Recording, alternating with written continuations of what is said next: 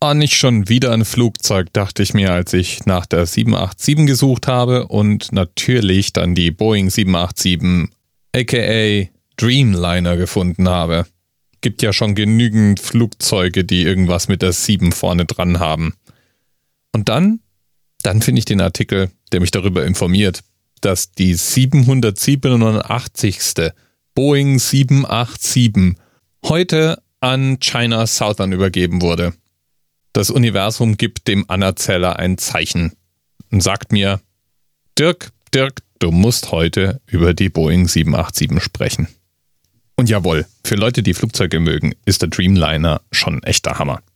Das erste Flugzeug, das zu weiten Teilen aus Kohlefaser gefertigt wurde.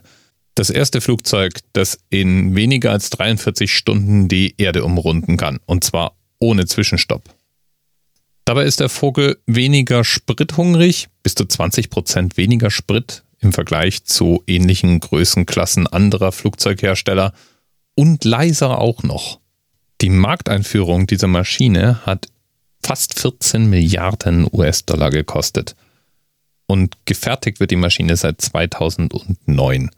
Die erste Maschine wurde dann 2011 ausgeliefert und seither wurden nun eben 787 Maschinen produziert. Und auch damit bricht Boeing einen Rekord. Bei der Boeing 747 dauerte es 21 Jahre, bis die 747. Maschine verkauft wurde. Die 767 brauchte für den Meilenstein 17 Jahre.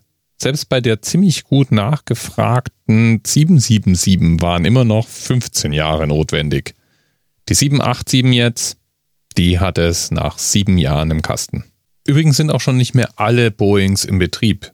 Boeing 787 Nummer 5, also die fünfte Maschine, die je von diesem Typ gebaut wurde, die wurde inzwischen schon verschrottet. Und das, obwohl der Vogel tatsächlich nur sechsmal geflogen ist und nur für Testflüge benutzt wurde. Das ist aber auch genau der Knackpunkt. Stellt sich raus, Testmaschinen entsprechen oft nicht dem Serienzustand von Flugzeugen und werden deshalb nur sehr schwer verkauft. Meistens baut man die irgendwann zu VIP-Flugzeugen um. Also die Donald Trumps dieser Welt fliegen mit den Dingern durch die Gegend. Im Falle dieses Streamliners fand sich aber kein Käufer und irgendwann muss man so ein Ding dann halt irgendwo hintun, zum Beispiel eben verschrotten.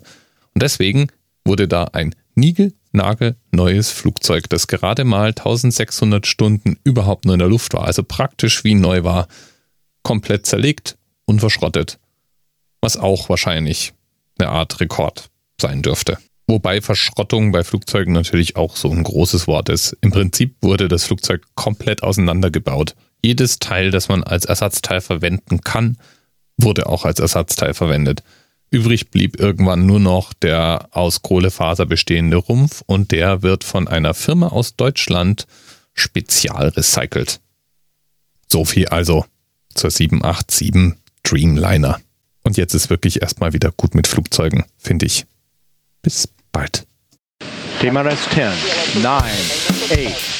The experience of 47 individual medical officers. Was hier über die Geheimzahl der Illuminaten steht. Und die 23. Und die 5. Wieso die 5? Die 5 ist die Quersumme von der 23.